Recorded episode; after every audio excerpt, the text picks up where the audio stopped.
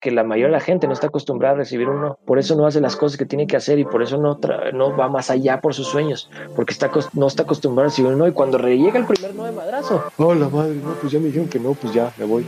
No manches, nosotros recibimos nos cada siete segundos.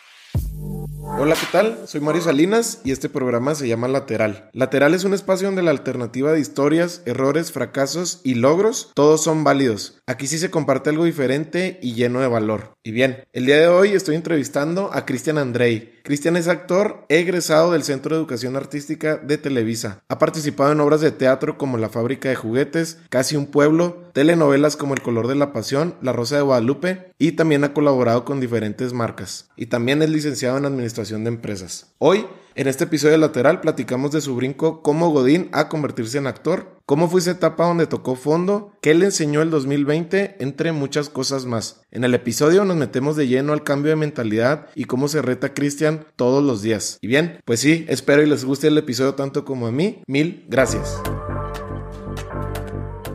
Cristian, qué gusto tenerte aquí en lateral. Seguimos de buena suerte porque estamos conectando con invitados, la verdad es que de lujo. Eh, gracias, gracias por estar aquí, viejo. Gracias a ti, canal. Bueno, Cristian Andrei, pues actor chihuahuense, que está ahorita, radicas actualmente en la Ciudad de México. Vamos a hablar de los papeles que has desempeñado, pero antes me gustaría saber, que estoy seguro que mucha de la gente que te sigue, que interactúa contigo a través de tus plataformas, me estoy suponiendo que no sabe que tú estuviste trabajando en una producción de Mario Besares en Ciudad de Monterrey. Platícame de eso, porque yo sé que de ahí se origina varias, varias cosas para ti que todas son súper positivas. Platícame, platícame a detalle cómo fue esa experiencia. Primero que nada, gracias por la invitación. No quise interrumpirte ahorita porque que por los tiempos de la, del internet se, no quise hablar encima de ti. Pero gracias, gracias por la invitación. Eh, encantado de estar aquí y, y, pues a echar una buena platicadita. Eso de la ciudad de Monterrey, sí, güey, pues no sé, mm, tú sabes, pero la gente, hay mucha gente que no sabe que estudié administración con una especialidad en mercadotecnia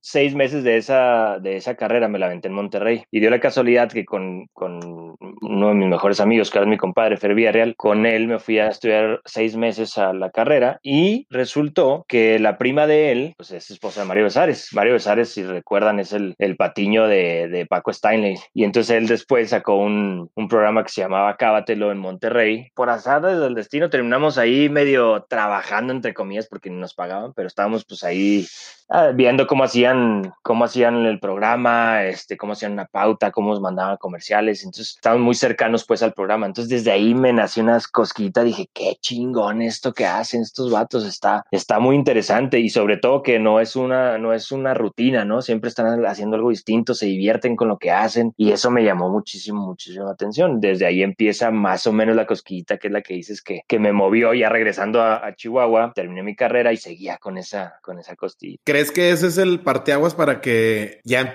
empezaras a considerar al inicio de tu vida, Godín, que eso no era suficiente o que eso no era para ti? ¿Crees que eso detonó? ¿O eso simplemente fue una experiencia más y después tú empezaste a voltar algo más? Yo creo que fue una suma de muchos factores. El primero, yo me acuerdo perfecto, estaba, no me acuerdo cuántos años tenía, pero era como unos, ¿qué te gustó? Unos 16.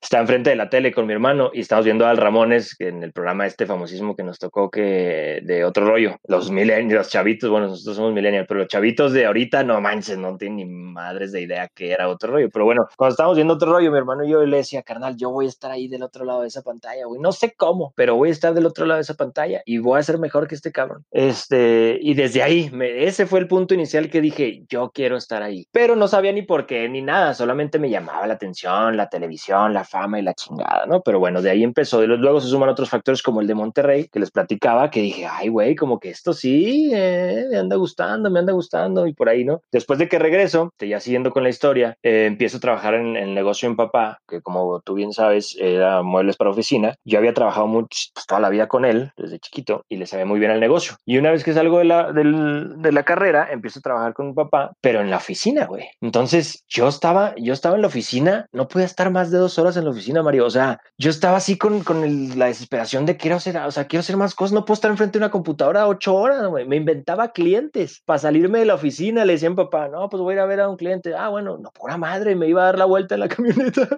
hasta a ver, a, a ver qué porque me volvía loco. Entonces ahí, ahí fue otro de los puntos de, de inflexión que dije, güey, no, esto no está bien. Algo tengo que hacer. Como lo que practicamos ahorita fuera del aire antes de empezar a grabar. Güey, así es la vida, neta. Esto es la vida. No, no, no puede ser más. o sea, no puede ser. Necesito que la vida, mi vida sea más, vale madre la vida de los demás. mi vida tiene que ser más, más emocionante que esto. No puede ser una oficina. Entonces ahí empiezo a, a maquilar, a maquilar hasta que ya vienen problemas de venirme aquí a la Ciudad de México. Si para los que te conocemos y vimos el este brinco, no, no de cerca, al menos yo no, pues bien, el riesgo creo que es algo que lo tomas, lo abrazas muy bien. ¿Qué, ¿Cómo es ese proceso de primero una parte lineal, como es estudiar una licenciatura y después ejercerla, pues darte cuenta que no era suficiente para ti, no para los demás, como dices, es decir, no vivir a las expectativas, justo como hemos platicado en otros episodios, no, vivir a las expectativas de los demás, sino crear tus propias expectativas. ¿Cómo se ve eso en la realidad? Es decir, o sea, vámonos, llévame a esa parte de la película. Lo que pasa es que la gente de Chihuahua y tú y, y yo sabemos que, al menos hasta ahora que están quebrando un poco los paradigmas como platicamos, es una cultura de estudia, termina tu carrera, trabaja, cásate, ten hijos y muérete. Ese es, bueno, dos, tres días de vacaciones, ¿no? Para que no te... Dos, pero, güey, o sea, esa es una cultura que vivimos y más, toda la gente foránea es así, casi, casi siempre. Entonces, yo, claro que no sabía ni qué quería. O sea, yo empecé la carrera de administración porque no sabía qué. Dije, a lo mejor eso es lo que me gusta, ni siquiera estaba seguro. Entonces, me doy cuenta para mí demasiado tarde cuando estoy en, eh, trabajando con mi papá. Ahí es cuando ya dije, no quiero un día tener 50 años, despertar y decir, puta madre, otra vez al trabajo, qué hueva. ¿Sabes? Eso fue lo que me hizo dar cuenta de, de decirme a mí mismo, Cristian, necesita, te quedan muy pocos años en esta tierra, cabrón, te quedan 40 años, 50 años y bien te va, que es una nada. ¿Qué quieres hacer con ese tiempo? Entonces yo no podía estar haciendo algo que, que no quería, no podía estar levantándome todos los días con la, con la, con la pesadez de decir, oh, tengo que pasar ocho horas en una oficina haciendo algo que no me gusta por un dinero que, si bien no era malo, no me satisfacía porque no me, no me sabía el dinero, güey. El fin de semana no me sabía porque llegaba el lunes, el lunes llegaba y era como el 90% de la gente, oh, lunes, otra vez, qué hueva, no, ni madre. Ahora, ahorita en este tiempo yo disfruto mi lunes, mi martes, mi miércoles, mi, o sea, no manches, disfruto todos los días porque hago lo que quiero. Pero bueno, eh, y el brinco se da cuando digo, algo tengo que hacer. Y, y, sigo con la historia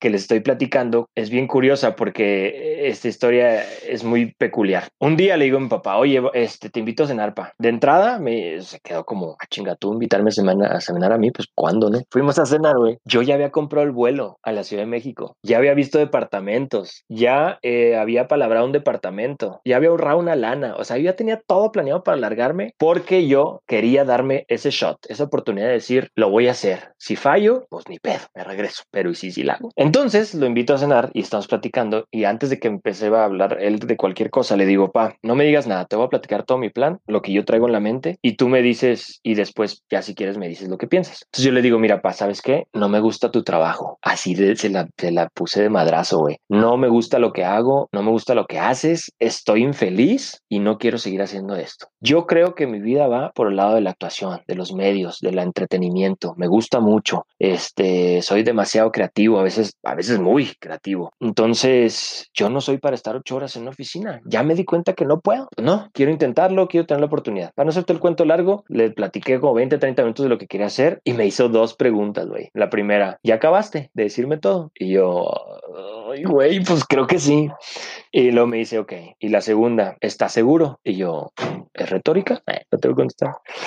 No, le digo, pues no sé, no sé si, no, no, no sé, no sé qué vaya a pasar. Lo que sí estoy seguro es que quiero hacer esa oportunidad, pero no estoy seguro de que me vaya a ir bien, pero lo quiero intentar. Fue las únicas dos preguntas que me hizo. Lo siguiente fue, ok, tienes todo mi apoyo, lo que necesites, aquí estoy para ti. Ahí se acabó la conversación de eso. Después llegamos a la casa y con mamá y le platicé y mamá lloró y, ay, mi hijo, qué bueno que vas a ir a hacer lo que quieres y me apoyó a 100% en todo. Eso fue hace, ya van a ser 12 en el 2002, dos, nueve años. Ya fueron de hace nueve años de eso. Y acá, pues acá sigo. Sí, pues yo creo que bueno, yo creo que hiciste las cosas muy bien. Parecía, o sea, hubiera parecido que no, pero ahorita que nos las cuentas o nos las compartes, hiciste las, las cosas bastante bien. Oye, Cristian, casi siempre nos han dicho, digo, bueno, a título personal, casi siempre me han dicho que las decisiones correctas se toman con la cabeza, pero casi nunca nos dicen que la verdad las decisiones más chidas de la vida son las que se toman con el corazón, son las corazonadas ¿cuál es la corazonada que a ti más te ha marcado en tu, a tu, ahorita ya a tu edad, a tu madurez? Vámonos para atrás. ¿Cuál es la corazonada que más te ha marcado? ¿En el sentido de querer estudiar actuación o, o en la vida? Tú ábrelo, tú ábrelo. Mira, esto ya fue después de que estuve, después de que estudié y después de que ya estuve trabajando. Una de las corazonadas más fuertes ha sido, mm, he tenido dos, dos este, situaciones en, en mi vida, los nueve años que llevo acá, fuertes en las que he tenido que, en las que he querido regresar a Chihuahua y no hacer esto más. Una de ellas fue hace como cinco, cuatro o cinco años y yo estaba, toda esta plática es anécdotas ¿eh? y experiencias que son los que, lo que más marcan y lo que más ayudan y lo que más, de donde más se aprende, creo yo. Estaba en un departamento, mis papás me pagaban la renta, no tenía trabajo, no tenía dinero, no estaba generando, eh, mis papás ya me habían sentenciado, ya no te vamos a pagar la renta. O sea, todo estaba mal, güey, todo. Estaba mal con mi familia, estaba mal con mis amigos, no tenía pareja, este, no tenía dinero, no tenía para comer. Mi roomie le tenía que decir, eh, güey, hazme paro, ¿no? Atunes, así ya, estaba mal. Y entonces en eso, está bien, está bien chistoso esto.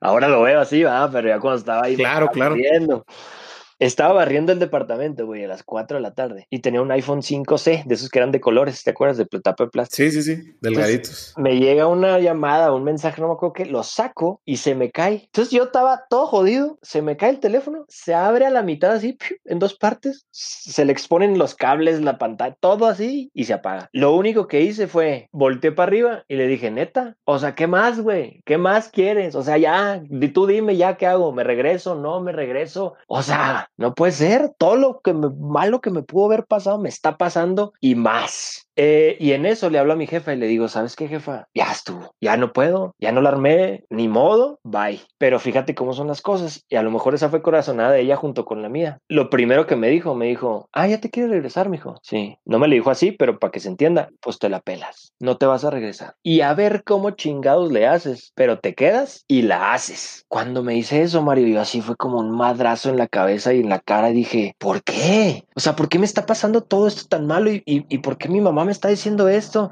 Y puta, güey, ahí fue cuando me empecé a hacer miles de preguntas que hablábamos el otro día, miles de preguntas, el por qué, hacia dónde, quién, cómo, de dónde, todas las preguntas posibles había y por haberme las hice. Y dije, ok, voy a confiar en eso. Mi corazonada fue, voy a confiar en que mi jefa por algo me lo está diciendo. Güey, pasaron dos días y le pegó un comercial de 90 mil varos. Para no hacerte el cuento largo, porque esa historia también es otra muy especial. Dos días y me hablan y me dicen, Chris, tienes prueba de vestuario el domingo, te quedaste en el comercial, felicidades, 97 mil varos. Puta, me reinició la vida. Eso es económico, pero me han pasado otras experiencias muy similares en cuanto a emoción, emociones y, sentimientos. Pero una, esa fue una de las corazonadas junto con mi jefa que yo dije, me tengo que quedar. O sea, sabes, diosidencias como dicen luego, pero bueno. No, y, créeme que, también vamos a irnos por esas experiencias que estás, que estás compartiendo y ahorita las vamos a, irnos a la, a carnita. Oye, Cristian, precisamente y, y, lo platicábamos fuera de la grabación, creo que la, el nivel de calidad de preguntas que tú te hagas a ti mismo es el nivel de calidad que vas a aumentar en tu vida, porque al final del día no es que lleguen las respuestas en el momento y cuando tú las empujes, pero van a llegar, van a llegar y, vas a estar listo para esas respuestas. Ahorita, y te la voy a voltear otra vez, ¿cuáles son las preguntas que crees que nos deberíamos de hacer tú desde tu trinchera como actor en la Ciudad de México, norteño 100% y, y, y, y rompiéndola allá?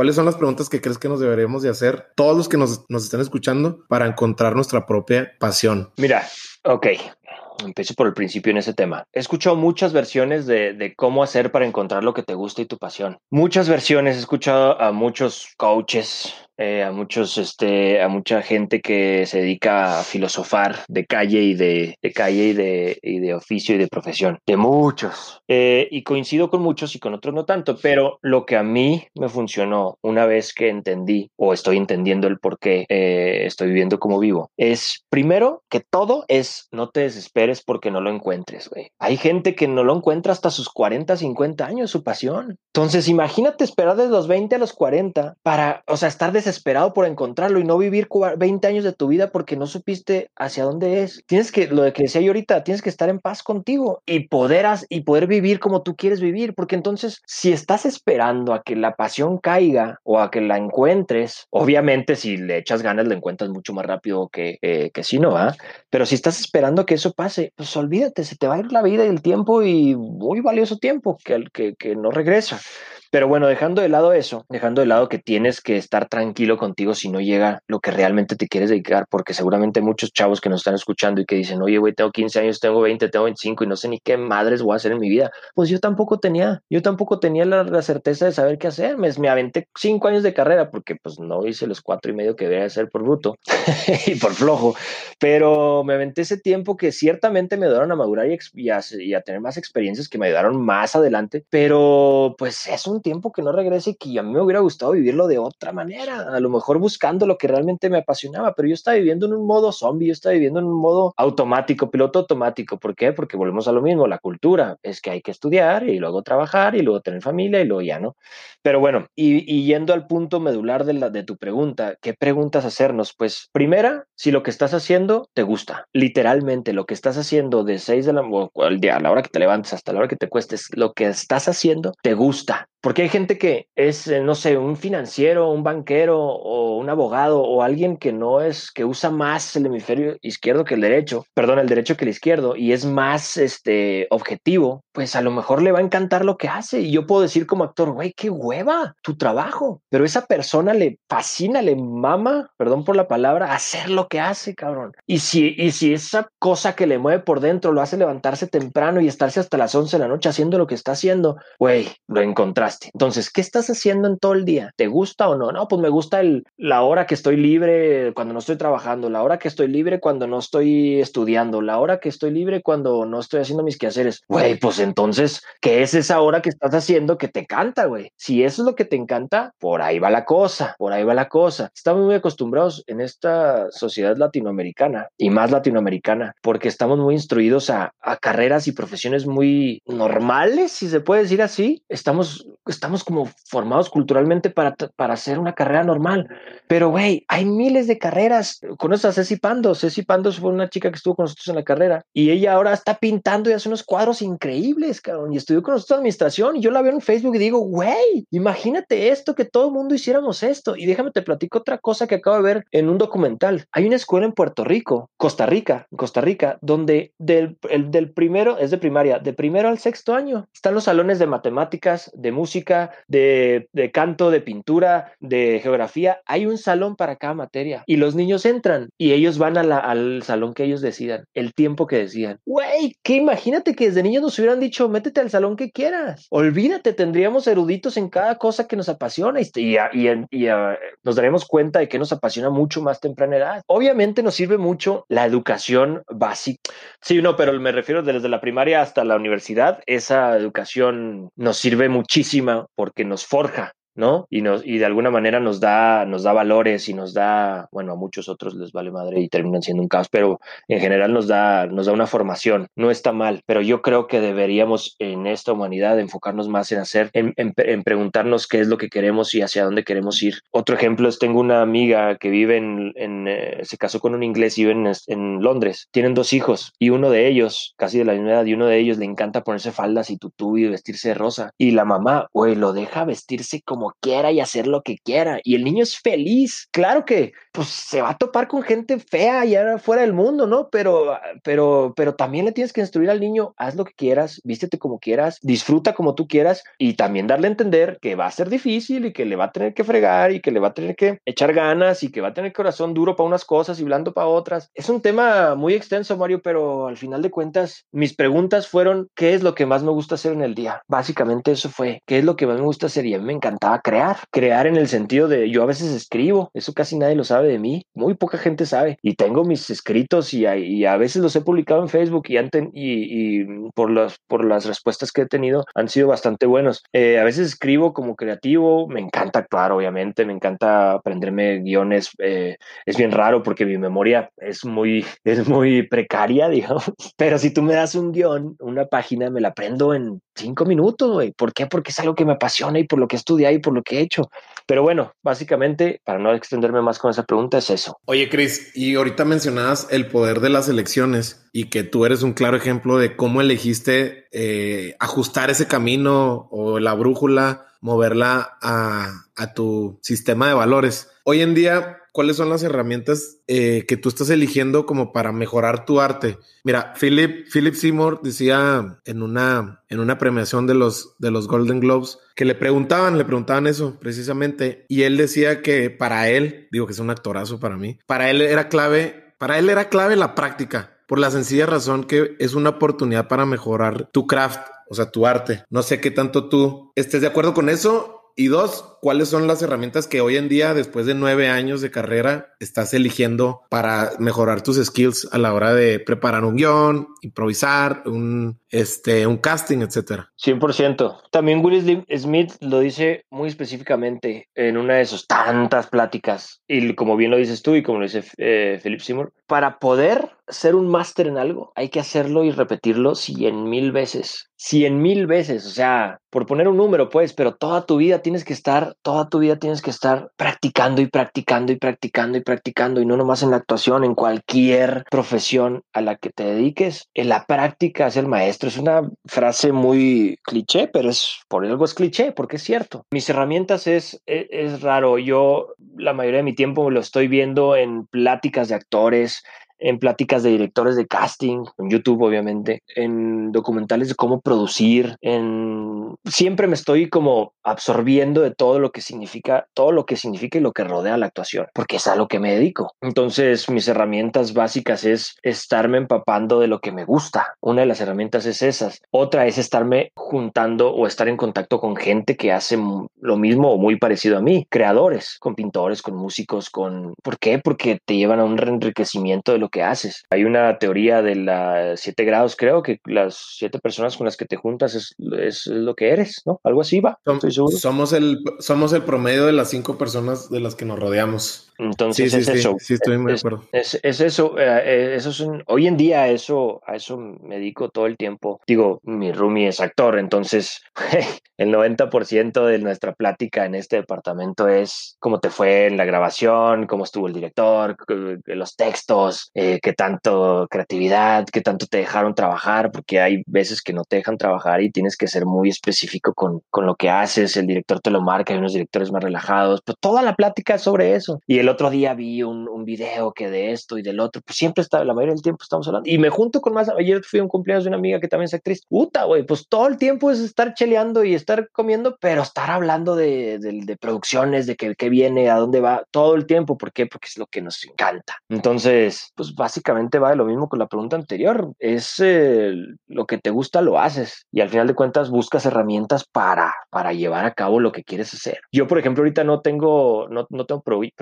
pero aún así de repente agarro mis monólogos y los sigo memorizando. Agarro una lectura y la hago a primera vista. ¿Por qué? Porque me tengo que seguir. Me van a seguir llegando castings y no, y no puedo estar desactualizado cuando me llegue el casting y, y, tengo que estar ahí pues al pendiente. Perfecto. Chris, vámonos un poquito deep en lo que es los procesos creativos del actor. Y, y, a mí sí me, a, a, título personal me interesa mucho saber ustedes, en, en, lo particular tú, cuál es el enfoque, cuál es el approach, abordaje que le das a la hora o cómo tomas tú el rechazo de un papel o, o un proyecto que por X o por Y no se está realizando y tú a lo mejor sí entraste dentro del casting. ¿Cómo tomas eso? O sea, ¿cómo, cómo se ve eso en la vida real? Porque al final del día, pues ustedes, tu músculo lo mantienes fuerte a través de todas estas horas de práctica, de preparación. ¿Cómo se ve eso en día? ¿Cómo lo tomas? Es un proceso muy intenso. Fíjate que a mí me pasó algo muy curioso. Eh, yo he sido muy creativo desde chiquito, pero una vez que entro a la escuela de actuación, al sea en Televisa, hay unos maestros que es, guay, te quiebran, te quiebran. Uno piensa que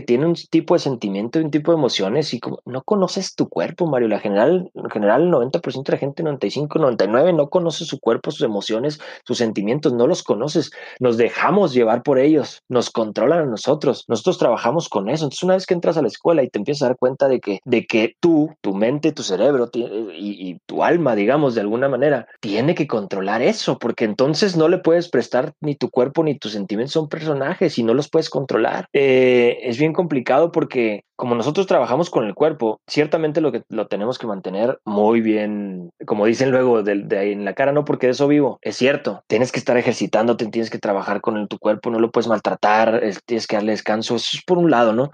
Y por el otro los sentimientos y las emociones, tienes que saber cómo trabajarlas y eso ayuda mucho en la vida. a mí la escuela me ayudó, la escuela de actuación obviamente, me ayudó como no tienes una idea a, conocerme mejor a mí mismo. Te empieza a conocer y te, y te sacas unos demonios que en tu vida sabías que tenías o que pensabas que tenías y luego te sacas otras cosas increíbles que tampoco sabías que tenías, que esa chinga no sabía que podía hacer esto, o podía decir esto de esta manera, o podía sacar, puta. Entonces, no sé, es... Eh, es muy intenso nuestro trabajo como, como actores a la hora de estar trabajando, pues ya poner todas las herramientas que has aprendido en un trabajo, híjole, es muy complicado y hay que tener la mente y el, y el cuerpo y, la, y las emociones y sentimientos bien abiertos y con los sensores bien puestos para poder separar una cosa de otra, porque, porque no sé si sepas o no, pero hay muchos actores que se quedan en el camino, muchos actores que por, por papeles muy fuertes, eh, hay uno, un tranvía llamado Deseo con, ay, se me fue el nombre del actor ahorita muy famoso de los 50. La chavita con la que actuó esa película tenía 17 años y hay una violación en la película y la chavita no pudo volver a actuar porque se quedó traumada por esa escena, güey. Entonces, ciertamente es una, es una de las cosas más complicadas, es muy intenso nuestro trabajo interno, pues. Sí, exacto, y, y eh, justo muchas veces todos como espectadores, fans de proyectos, películas, actores, siempre yo creo que todos nos preguntamos cómo es, cómo es ese proceso cuando ustedes entran en el personaje, pero aún más interesante, digo, para mí es cómo es ese proceso para salir del personaje, sobre todo personajes tan complejos. Eh, entiendo que una de las obras que más te ha retado es la de Laberinto, por todo el contexto y creencias que a lo mejor tuviste que tú desaprender. ¿Cómo, cómo, cómo fue, cómo era eso? ¿Cómo fue eso? ¿Cómo entraste en ese personaje y cómo saliste hoy en día de ese personaje? Esa es una muy buena pregunta. Lamentablemente, pues el público, lo que nos escuchan, no, no, la pueden ver porque fue una obra de teatro que se estrenó aquí en la Ciudad de México. Tuvo bastante aceptación, pero fue una obra demasiado pesada para mí. No quiero decir con esto que no me gustó hacerla ni que, ni que no lo hubiera hecho. Fue una obra demasiado pesada. Una, porque el director Eduardo Said, y es, y es, es amigo mío, es, es un director muy especial y muy específico. Tiene una daga en, en las palabras, me explico. Entonces, híjole, es bien fuerte si, si realmente no estás abierto y receptivo a, lo que te quiere decir, te puede dañar muy fuerte mental y sentimentalmente y emocionalmente porque son palabras que, que oh, pesan. Eso es por el lado eh, del director. Luego la obra, justo, mira, tengo un tranvía llamado Deseo aquí en el libro. Bueno, em, la obra que se llamaba Laberinto era una, era una mm, mezcla de tres, eh, de tres, eh, de tres obras. Entonces el director jaló un pedazo de cada una de las tres obras y lo puso en esa obra de teatro que se llamó Laberinto. Y básicamente se basa en la en, el, en el, la historia esta de, del laberinto del Minotauro y que Teseo, que es el héroe, entra al, laberinto agarrado por un hilo en su dedo gordo y va al laberinto, llega con el Minotauro, lo mata y sale por el hilo que estaba eh, donde estaba amarrado y sale y se va con la princesa, ¿no? Básicamente esa es la historia de la, de la obra. Pero los retos que tuvimos que tener era uno de ellos es que Nora Manek, una maestra alemana que tuvimos para ese, para ese movimiento corporal de esa obra, fue demasiado fuerte porque ella nos hizo desquebrajar todo lo aprendido en cómo un humano se debe mover. Entonces, imagínate que tú sabes cómo caminar, cómo hincarte, cómo, cómo saltar, cómo mover los brazos. Tú sabes, aprendiste todo. Todos los humanos sabemos perfectamente cómo hacer todo. Y ella es una señora de un 80, fuertísima, dura como, como los alemanes suelen ser, y nos empezó a quebrar la estructura en ejercicios demasiado exhaustivos físicamente. Yo pasaba hasta hora, hora y media en puntas, con las rodillas flexionadas, con la espalda recta y con las manos como T-Rex, más de una hora, hora veinte, haciendo esa posición, caminando por el espacio y haciendo ruidos guturales. Uta, güey, me fascinaba hacerlo, porque es algo que muy poca gente tiene la oportunidad de hacerlo. Y, y para mí era convertirme en otra, en otra cosa, una criatura extraterrestre y era inmensamente feliz, pero acababa hecho una piltrafa, ¿no? Entonces, eso es por el lado exhaustivo físico y el lado del exhaustivo mental. Yo hacía tres personajes en uno, hacía al Minotauro, de, por una parte, hacía a, eh, a, unos, a un soldado que cuidaba el, el, el laberinto, de la entrada al laberinto, y hacía a, no, perdón, eran dos, el Minotauro y el Soldado nada más. Pero, en, pero me estaba brincando de los dos personajes en la obra, brincaba de uno a otro, de uno a otro, de uno a otro. Entonces eso emocionalmente, güey, aparte de lo físico, es como, hay que entrar en el personaje del soldado. Teníamos una, una estructura de, de coreografía, que éramos dos soldados en, en, en, en esa obra, donde hacíamos algo con el rifle así de que pa, pa, pa, pa, pa, una coreografía, una coreografía, una coreografía. Se acababa esa escena y entraba yo como Minotauro otra vez con las puntas y otra vez y nada más con un taparrabo y entraba. De hecho, la primera escena de entrada desnudo, esa es otra cosa. Bueno, desnudo, ¿cómo se le llama esto? Que nada más es como una tanga para hombre, no me acuerdo, pero color carne, pues. Y, y obviamente para mí eso fue algo, ay, caray. O sea, te quitas tabús, te quitas el nervio, te quitas la pena, te quitas muchas cosas. Entonces, una vez, para no hacerte el cuento largo de esa historia, que ya terminamos toda esa obra y que la embonamos y que la hicimos toda redondita y terminamos y la expusimos al público, era increíble porque el público, güey, eran 200 personas, 150 personas, y tú les preguntabas qué pasó cuando salían de ver la obra, y unas te decían, qué mierda acabo de ver de, peli de obra de teatro, y la otra gente llorando así que, y otras recagados de risa, y dices, güey, ¿qué pasó aquí? O sea, estaba sacando cada, cada emoción de cada persona distinta. ¿Por qué? Porque la obra tenía demasiados matices, demasiadas cosas. Imagínate, eso es el público, uno como personaje, güey. Cuando se acaba la obra, yo no sabía qué hacer después de la obra de teatro, me volvía loco, me ponía a hacer cosas en el departamento y a moverme. Entonces, ¿Por qué? Porque me queda, te queda, porque le prestas tu cuerpo al personaje, porque le prestas sus sentimientos, tu mente, tu memoria, le prestas todo, te queda y por meses, ¿eh? Hasta que ya... De... Oye, Cris, ¿cuánto, ¿cuánto duró esa obra? En un año y medio. Un año y medio. ¿Y tenías funciones fines de semana? Sí, nada más fines de semana. Bueno, sí, ahí está ya el promedio, ¿no? Aproximadamente el papel lo realizaste casi 70, 80 veces en escena, más todos los ensayos, ¿no? Digo, que estoy poniendo el contexto nada más para, para, para llevarlos a todos a, a, esto que quiero preguntarte. En todas esas transiciones de personaje, que el personaje, como tú mismo lo dijiste, ya no estoy poniendo yo palabras, son emociones son comportamientos, son cambios de mentalidad. ¿Qué te repites tú en esos momentos? ¿Cuál, no sé si tengas un mantra o tengas una historia de decir, a partir de lo que yo me estoy repitiendo, sé que lo voy a lograr en ese momento. O simplemente como los atletas de alto rendimiento también a ti te pasa, que entras en un estado de flow, donde todo está pasando, donde tú estás con un, con algo aquí zen y simplemente fluyes. Es un poco de los dos, pero más de la segunda que dijiste. La primera siempre tiene que haber una, ¿cómo se llama? Un entrenamiento previo a tu función. Siempre, en todas las funciones que hagas. Al menos no conozco un actor que no lo haga te tienes que preparar, concentrar. No puedes estar cotorreando y pendejeando con los, con los demás o con, con, la gente porque, porque, porque al momento de entrar a la escena y en la ficción te va a atrapar y la gente va a notar que no estás en personaje y eso es horrible. Esa es una. Eh, trabajamos un poco, calentamos un poco nuestro cuerpo y nuestra mente. Pero el otro lado es fluyes. Somos creadores de arte. Al final de cuentas, la gente cree que la actuación, ay, sí, eh, es actor, este, no estudió, no sabe, no hace nada, no sabe nada, bla, bla, bla. Hay muchos, hay muchos tabús sobre el actor menos, eh, pero, pero en general es un trabajo es un trabajo creativo, güey. Y fluyes, fluyes en el momento. Por eso todas las. Me encanta el teatro y amo el teatro, es lo que más amo de la actuación, más que cualquier otra cosa. Y me encantaría hacer teatro toda mi vida, porque todas las funciones son distintas y fluyes distinto.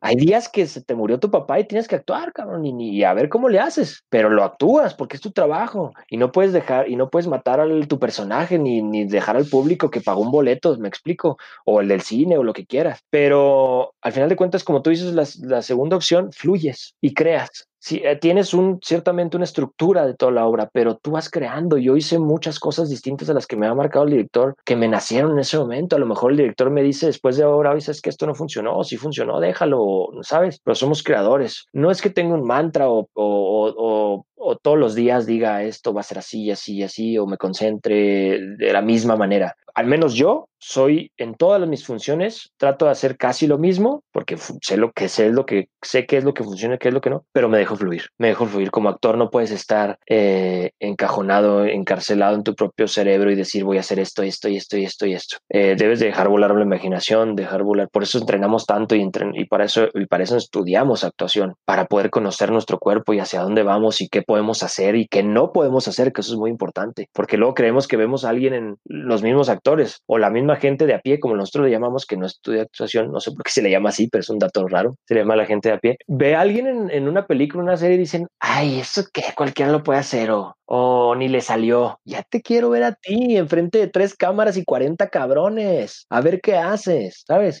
Entonces, es un proceso, uy, muy fuerte y creativo. Eso es lo que me encanta. Vuelvo a lo mismo. Es muy creativo y fluir en esa creativeness, palabra nueva, es muy, muy gozo para mí. Súper, súper, súper. Y bueno, sí, ya, ya lo mencionaste, es todo, es todo una serie de emociones que, que obviamente no se administran, pero las dejas sentir, ¿no? O sea, las dejas llegar y las dejas que, que también tomen su lugar dentro de la obra y ya me quiero imaginar cómo terminan ustedes después de cada obra. No sé si se van de reventón o van y, y desglosan o cuál es, cuál es, eh, no sé si tengas, o a lo mejor tienes a lo mejor un, un, ritual para después de obras tan intensas en emociones que digas tú, no, sabes que yo me voy a mi casa eh, y me enfrío totalmente. Eh, normalmente descansas, descansas, te aíslas un poco de la gente. Bueno, obviamente vas con tus invitados si es que ellos invitan. En el caso del teatro, en caso de televisión y, y cine es distinto, pero pero vas, los platicas con ellos y luego tienes que tener tu propio espacio, güey. Tienes que tener ese espacio solo en donde sueltas y vuelves a la vida y vuelves a la realidad, a esta realidad y dices, ok, listo, ya, dejo aquí el minotauro, dejo aquí el personaje, ta, ta, ta, a mi casa. Normalmente lo que menos quieres es ir de, de juerga o, o divertirte o fiesta, güey. Si es la última función, pues sí, le echas un extra de energía y te vas y te echas una cerveza con, con el director o algo. Pero normalmente no, normalmente es a descansar. Eh, hay una playera muy famosa de los actores que dice, no puedo, tengo ensayo. Es, es eso, siempre estamos, cuando tú, cuando los godines, bueno, la gente de oficina está trabajando, nosotros normalmente no. Y cuando ellos descansan, nosotros trabajamos, ¿no? Porque es el entretenimiento hacia, hacia muchas de esas personas. Pero no, no, no tengo un ritual para después. Oye, Chris, ¿crees que en algún momento de, de estos nueve años, que, que fácil se dicen, por cierto, o sea, qué rápido, ¿no? ¿Has tenido, te has identificado, te has cachado que la fama te juegue algún, te ponga al pie, por así decirlo, respecto a tu esencia? Eh, no, yo creo que no. Yo creo que no, porque mi nivel de fama es micro, güey. O sea, no tengo fama, yo no soy famoso, no me considero famoso. Este, pero me ha tocado varias experiencias muy raras en las que me quedo sacado muy de onda. Te platico una que otra, así rapidito. Una vez estaba trabajando yo de decán, de decán de un whisky en un supermercado de corbata y traje, güey. Porque pues tengo que trabajar y tengo que comer. Y lo digo con toda la, la honestidad del mundo. Y bien raro, llega una niña con un señor y dije, pues el señor viene por el whisky. No, güey. Llegó la niña y como unos tres metros antes empezó a cuchichear con el papá y... Y yo lo veía y decía, pues qué raro. Y le decía al señor, pues pregúntale, pregúntale. Y yo, pues qué pedo con estos dos. Se acerca la niña, te estoy hablando de una niña de ocho años. Oiga, señor. Pues para empezar ya el señor me mató, ¿no? Estaba muy chavo. Sí, ya. y me dice, oiga, señor, ¿verdad que usted es el, el, que salió en la Rosa de Guadalupe? Usted es Ignacio no sé qué y hizo este, hizo este y le hizo esto a esta señora. Y se sabía todo el capítulo, güey. Y yo, hola madre. Entonces me agarró como en curva y yo no supe. Y yo, sí, sí soy. Ay, ves, papá, que sí es, no sé qué, ¿me puedo tomar una foto con usted? Y yo, pues sí, pero pues yo decía, güey, una foto conmigo, pues ni al caso, ¿no? Pero, pero para, ya ahora entiendo, ahí en el momento entendía, ahora entiendo que para la niña era alguien de la televisión y que le encantó el capítulo y lo vio y, ¿sabes? Entonces, eh, ese tipo de cosas me han pasado hace poquito en el gimnasio. Estaba dándole con el cubrebocas y todo y se me acerca un chavo de mi edad. Oye, este, tú eres Cristian, Cristian Andrei. Y yo, sí, dije, la madre, algo hice mal, ¿no? ¿Me puedo tomar una foto contigo? Y yo, sí, ok, pues me agarró en curva, o sea, yo no, no, no ni por acá me pasa, güey. Ya se toma la foto, me quito el cubrebocas, no sé qué, para la foto nomás y ya todo, y se va. Y así me han pasado un chorro de veces, pero, pero siempre pienso quién soy yo para que me se tomen una foto conmigo, ¿sabes? Yo siempre vuelvo a mi, a mi centro y a mis plantas de los pies. Soy un humano como cualquier otro con una profesión en la que soy expuesto, nada más. No tengo nada de extraordinario a otra gente que, que también hace otras cosas muy importantes. Oye, Cris, platicábamos un poquito también de, de este cambio de, de, pensamiento, de mentalidad. Uh -huh. eh, hemos, hemos vivido ya pues, más del año, ¿no? De, de esta pandemia que, que para bien o para mal vino a cambiarnos a todos. Te preguntaba que en esta pandemia, pues el cambio ha venido como para bien o para mal, pero está pasando. y no se ha acabado. ¿Cuál es la idea o pensamiento que, está, que estás retándote tú a ti mismo en, este, en esta pandemia? Oh, eh, para contestarte esta pregunta, ¿qué te parece si te platico todo el cambio que he tenido en el 2020? Venga, venga, venga. voy a tratar de no extenderme porque uno de mis egos es hablar mucho y, voy a tratar de ser lo más eh, corto posible. Para mí el 2020 ha sido uno de los años más, no, no ha sido uno de los años, ha sido el mejor año de mi vida. Cuando para la mayoría de la gente ha sido el peor año y ha salido del trabajo y ha perdido todo, para mí ha sido el mejor año de mi vida. Explico por qué. A pesar de que los actores volteamos hacia adentro mucho y tenemos que trabajar con nuestras emociones y sentimientos, siempre estamos viendo hacia afuera, siempre estamos viendo dónde trabajar, qué trabajar, la exposición, necesito más seguidores, necesito más followers, necesito más esto para que, te, para que las marcas te vean y para que para seguir trabajando, ¿no? Es una, es una cosa de exposición de tu trabajo. Cuando llega la pandemia, se corta de tajo todo el trabajo, como a mucha gente, como la mayoría, si no es que a toda, y entonces me obliga a ver hacia adentro, güey. ¿Quién es Cristian Andrei? Y volvemos a la misma pregunta que me hiciste hace rato. ¿Quién es? ¿A dónde va? ¿Qué está haciendo en México? ¿Por qué es actor? ¿No? ¿Quién lo trajo aquí? ¿Qué lo trajo aquí? Eso me empezó a hacer miles de preguntas. Esto aunado, Mario, y eres una de las pocas personas, y bueno, y ahora mucha de tu audiencia lo va a saber, pero muy poca gente lo sabe. Eh, yo tuve un episodio muy fuerte en el 2019. Estuve a punto de darme la madre, y con darme la madre me, me, podrás entender, y espero que la gente también, para no mencionar la palabra específicamente. Y me tuve que regresar a Chihuahua. Una vez que me regresé a Chihuahua, empecé a tomar terapia. Mi familia me salvó, 100% mi familia me salvó. Pedí ayuda, gracias a Dios, universo, olvida lo que quieras, en lo que quieras creer. Mi, mi familia me salvó y estoy eternamente agradecido con ella y siempre lo voy a estar eternamente agradecido con mi familia. Pero una vez que tomo terapia y empiezo a transformar mi vida, llega la pandemia y entonces digo, ¿por qué no estoy completo? ¿Por qué no estoy, por qué no soy feliz? ¿Por qué no estoy teniendo lo que quiero tener? Entonces, eh, llega la pandemia, empiezo a ver hacia adentro, empiezo a hacerme estas preguntas y empieza mi transformación interior.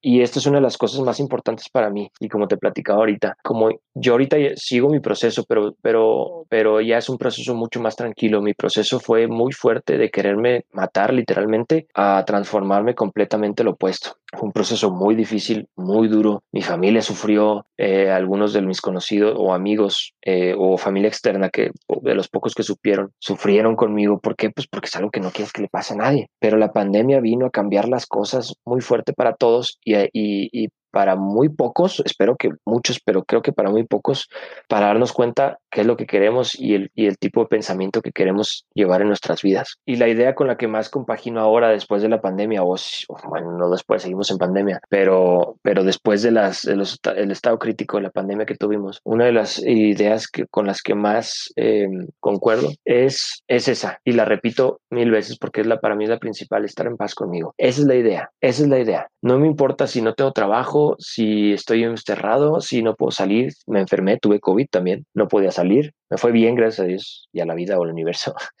Eh, me fue bien, no fue, no fue de los que al hospital ni, ni mucho menos. Entonces, ahora agradezco todo lo que tengo y lo que me está llegando, porque es bien raro, Mario, entre más, entre más estás más en paz contigo y más tranquilo, más cosas de las que buscas y quieres te llegan. Entonces, es algo bien fácil de, de, de, ver, pero no es fácil de entender y de hacerlo menos. Mucha gente y muchos coaches, y hablando ya filosofando, te pueden decir cómo hacerle para, para ser feliz y por qué, y, busca tus caminos y deshazte de hábitos malos, y te pueden decir 20 mil cosas, pero si tú no entiendes que, que estando en paz contigo es como vas a empezar el cambio y la transformación, no va a pasar, nunca va a pasar. Y te lo digo por experiencia, porque nunca pasó o sea, yo, yo tardé muchos años en, en, hacer este cambio y la pandemia vino a darme la madre para poder hacer el cambio. Ay, no, es que puedo estar tres horas hablando de lo mismo, pero, pero no me quiero largar de eso, pero sí fue, mi cambio fue quererme matar. Eso fue mi, eso fue mi, mi, mi premisa, mi primer premisa, me quiero matar. De ahí empezó el cambio, vino la pandemia, en familia, terapia, y ahora ay, es que no sé cómo decírtelo, pero me siento más feliz que todo. Y no es porque tenga el mejor trabajo del mundo, ni sea millonario, ni mucho menos, pero estoy, güey, en mi vida había estado mejor que ahora. Y curiosamente me está yendo mejor que siempre. Oye, Cris, y es que bien lo mencionas, yo creo que cuando tocamos fondo, sacudimos aspectos, elementos, situaciones que realmente si, si logramos sacar la cabeza y, qué bueno que hablas de, de, lo que es la salud mental hoy en día y creo que, que me, me gusta mucho que cada vez lo podamos abrir y externar como es, como una enfermedad qué bueno que al final del día tuviste ese acompañamiento y entender que no estás solo, entender que estás eh, a través de la espiritualidad, a través de tu familia, que, que, los que te conocemos sabemos que es tu core para agarrar esta gasolina, ¿no? Cada vez que vienes o van a, a visitarte. Si la muerte es lo único que tenemos seguro hoy cómo estás viviendo tu vida y cómo la aprovechas hoy, hoy que estamos grabando viejo y todo lo que hemos venido platicando, cómo tú la aprovechas. Ay, es que, eh, estoy en paz. Si me muero hoy, es más, déjame te digo lo más allá todavía, Mario. Si se muere alguien de mi familia, padre, mi madre, mis hermanos, y no voy a decir Dios no lo quiera porque se van a ir cuando se tengan que ir, y no estoy siendo malvado ni nada, así es la vida. Todos nos vamos a morir, como bien dijiste ahorita. Y siendo la muerte lo único cierto de esta realidad en la que vivimos, yo estoy en paz conmigo. ¿Cómo la aprovecho? Haciendo lo que quiero y lo que me gusta. Si un día me levanto un lunes y no quiero hacer ni madres, me vale madre. No hay gente que me pueda decir qué huevón, por qué no aprovechas, no se te va a ir la vida. Te vale madres. Es mi vida y estoy feliz con ella. Soy, mira, para acabar pronto, somos, y esto siempre me lo digo, somos la única persona con la que vamos a estar toda la vida, nosotros mismos. No hay nadie más ni tu familia, ni tus amigos, ni tu papá, ni tu el padre, ni el, ni nadie, cabrón. Es más, en el momento en el que te mueras, en el momento en el que haces esa transición de tu último respiro, no va a estar nadie contigo. Nadie. Físicamente, claro, pueden estar en ti, pero tú, el paso que das, no va a haber nadie, cabrón. Tú eres la única persona con la que vas a estar. Es más, y ahora que estoy solo, solo en el sentido de que no tengo una pareja y estoy viviendo mi vida en solitario, nunca estamos solos. Siempre tenemos amigos, la familia, conocidos, siempre estamos con alguien. No es verdad que si es que me voy a quedar solo toda la vida y, no sé, aprovecha tu vida y por qué no te casas y por qué no tienes hijos. Pues están reflejando las demás personas en ti, qué es lo que quieren ellos. Me explico. De alguna manera, el querer que la gente, el querer que tú hagas algo, es porque ellos lo están, lo están sudando de su mente, pues, si así lo puedo decir. Pero yo aprovecho mi vida, si mañana me muero, si en 30 años, si en dos minutos, si ahorita acabamos la plática y me muero, yo me muero feliz. Y no soy millonario y no conocí el mundo y no tengo la novia más hermosa del mundo y me vale madre, estoy feliz. ¿Cómo lo aprovecho? Pues estando el presente y es muy cliché también. Hay mucha gente que se lo tatúa. El, presente es ahora, eh, vive tu presente o es la vi, que es así es la vida. Así es la vida. Yo no me peleo con nada. Aprendí que las situaciones no me pasan a mí. Las situaciones pasan y yo decido cómo tomarlas. Si son aprendizajes, si es buena, si me quiero enojar, si no, pero me, me auto, me auto estudio, me explico. Entonces, no importa. Para mí la muerte, mira, si me preguntas, ¿tienes miedo a la muerte? Sí, sí tengo miedo a la muerte. Porque, porque todos le tenemos miedo a, las cosas que nos conocemos. Todos le tenemos miedo a la oscuridad. Todos le tenemos miedo a una casa donde entras y no sabes ni dónde está el escalón y está oscura, te vas a partir la madre. Obviamente, le tengo miedo porque no sé a dónde voy. A lo que no le tengo miedo es a la vida, a ser feliz con lo que tengo y lo que... Y si tengo más cosas, puta, chingón. Pero si no tengo más cosas, chingón. Ya, güey, o sea, eso de estar, ¿cuál es el éxito? Tienes que tener éxito, ya, güey, tienes que tener éxito. ¿Y, ¿Y por qué no eres en Hollywood? Y hay muchas envidias en Chihuahua, yo lo sé, conocidos y amigos, entre comillas, que tengo, que han hablado y que he sabido de que hablan. El vato tiene nueve años, ocho años y no sale de la Rosa de Guadalupe y te lo digo así como es, ¿eh? Antes me afectaba demasiado y, y decía yo, güey, sí es cierto, ¿y por qué no? ¿Y por qué no despunto? ¿Y por qué no lo hago? ¿Y por qué? Ahora, mira, gastan más salivas ellos en lo que yo soy, que en lo que yo vivo mi vida. Si yo no llego a Hollywood, me vale madre, yo soy feliz. Si hago una Rosa de Guadalupe, soy feliz. En el set soy feliz. Estudiando un guion, soy feliz. Ah, el éxito para ellos es estar en Hollywood, ¿no? Güey, pues vete a Hollywood, yo soy feliz aquí. Y si voy a Hollywood, voy a ser feliz en Hollywood. Si llega la oportunidad, voy a ser feliz con la oportunidad que me llegue. No manches, la gente está tan tapada el cerebro que a fuerza quieres que tengas un éxito que ellos quieren que tengas. Pero bueno, ya me, me, me voy más allá.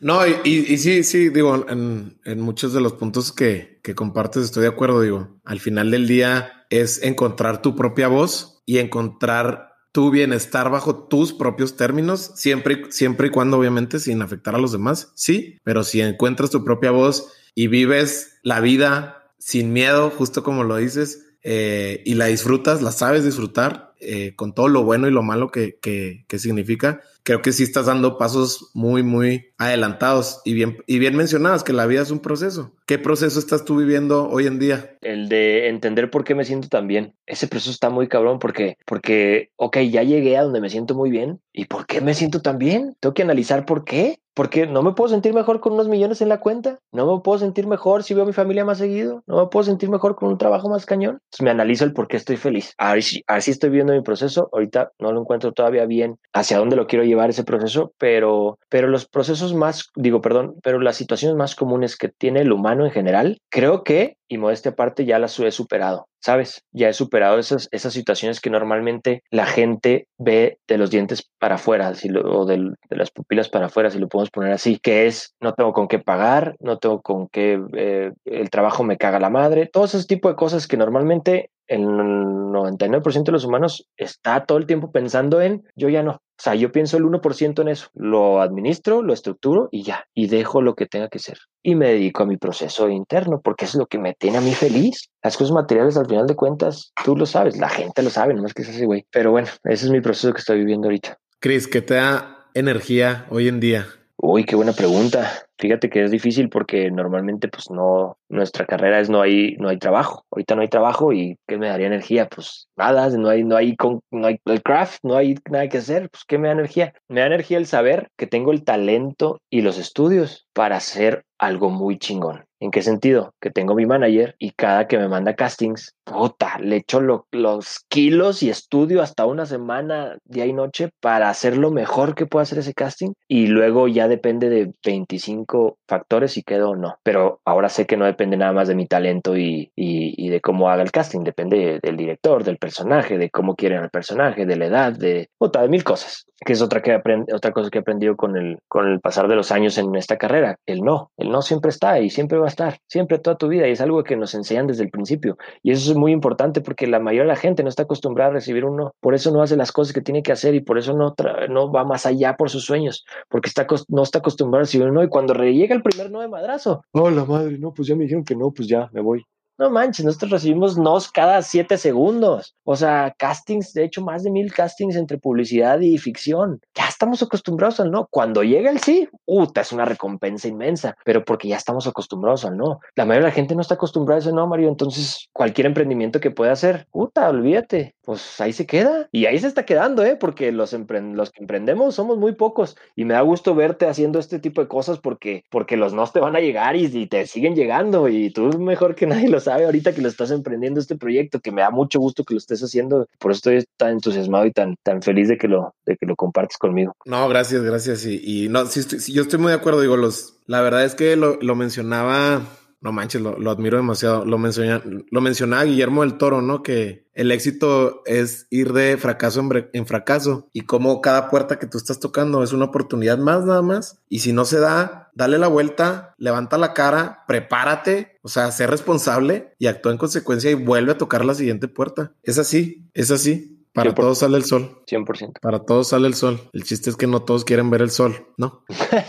que tampoco está mal. Hay gente que es muy... Que tampoco está mal, exacto. Exacto. Y también se respeta totalmente. Oye, Cris, pues estamos grabando en mayo, mayo del 2021. Estás en la Ciudad de México ahorita. ¿Cuáles son los proyectos que se vienen? ¿Qué es lo que te pone la piel chinita? ¿Qué es lo que te llena los ojos? ¿Qué es lo que te está dando para adelante? ¿Qué se viene para ti? Ahorita lo más importante es que se sigue generando trabajo en el sentido de que sigo haciendo castings y ya no castings para cualquier cosa, son castings para series de Netflix, para Amazon, para Telemundo, este, entonces, eh, todo se ha venido dando muy bien y esta energía que traigo, no te voy a decir positiva, esta energía que traigo, así la vamos a dejar, me ha funcionado y me está, me está pasando buena factura. Entonces, lo único que estoy esperando, porque yo ya lo sé, es que va a caer un buen proyecto. No sé cuánto y ni me importa. No sé si es mañana ni en 10 años, pero yo puedo, como estoy feliz conmigo y en paz, puedo estar 10 años haciendo castings mientras que siga trabajando, obviamente, ah, pues no puedo vivir del aire, pero, pero va a caer el proyecto, a lo que me refiero es que va a caer el proyecto específico que me va a dar un impulso muy fuerte en mi carrera. Estoy seguro de eso. Ya no, ya ni siquiera lo, lo uy, a ver cuándo. Estoy seguro. Eso es lo que me llena a mí de energía para decir, güey, yo sé que tengo el talento, me lo han dicho, lo he comprobado y me están dando las oportunidades para probar mi talento. No necesito más, Mario. Ahorita ya estoy tranquilo con eso. Es por un lado, por el lado de la ficción, que es lo que más amo, y por el otro lado, las redes sociales, pues cada vez vamos creciendo más y vamos creciendo más y la gente se va sumando y entonces ahí llegan más marcas y a mí me hace, me ayuda más, entonces trabajo con más marcas y luego, me explico, es una bola de nieve que al final de cuentas, pues uno agradece. Oye, y es que bien dicen que la suerte es la suma de la preparación con la oportunidad. Entonces, justo es lo que me estás mencionando y lo cual, ay, siempre he estado demasiado de acuerdo, ¿no? No quedarse, 100%. no quedarse cruzado de manos, ¿no? Este, oye, Chris, pues te quiero agradecer. Nos fuimos profundísimo en muchos temas. Te agradezco la oportunidad, sobre todo, de hablar de cosas que yo creo que no en cualquier entrevista compartes. Chris, ¿dónde te puede encontrar la gente? Ya sé que estás muy fuerte en redes sociales eh, para interactuar, para ver qué estás haciendo, para pedirte consejos. Pues mi, solamente tengo como para el público en mi Instagram, que es soy Cristian Andrei, arroba soy Cristian Andrei, así me encuentran en Instagram. En Facebook está mi, mi personal, que es Cristian Andrei, eh, y nada más, nada más. Antes tenía un canal de YouTube ahorita que te platicaba el otro día, pero ahorita lo dejé de lado, entonces ese no lo quiero mencionar. O sí lo mencionamos, se llama The Guest, el invitado en YouTube. Por si quieren ver alguna entrevista, yo también hago entrevistas a más personas y si quieren ver un trabajo de lo que hago, por ahí también hay cosas interesantes. Sí, que yo sí se lo recomendaría porque Cristian vio la oportunidad antes de que yo la viera y está muy interesante el, el enfoque porque es distinto, pues con un corte más de entretenimiento y está Ujú. muy, muy interesante. Sí se lo recomiendo y estoy seguro que lo vamos a convencer de que, de que lo, de que lo tome otra vez.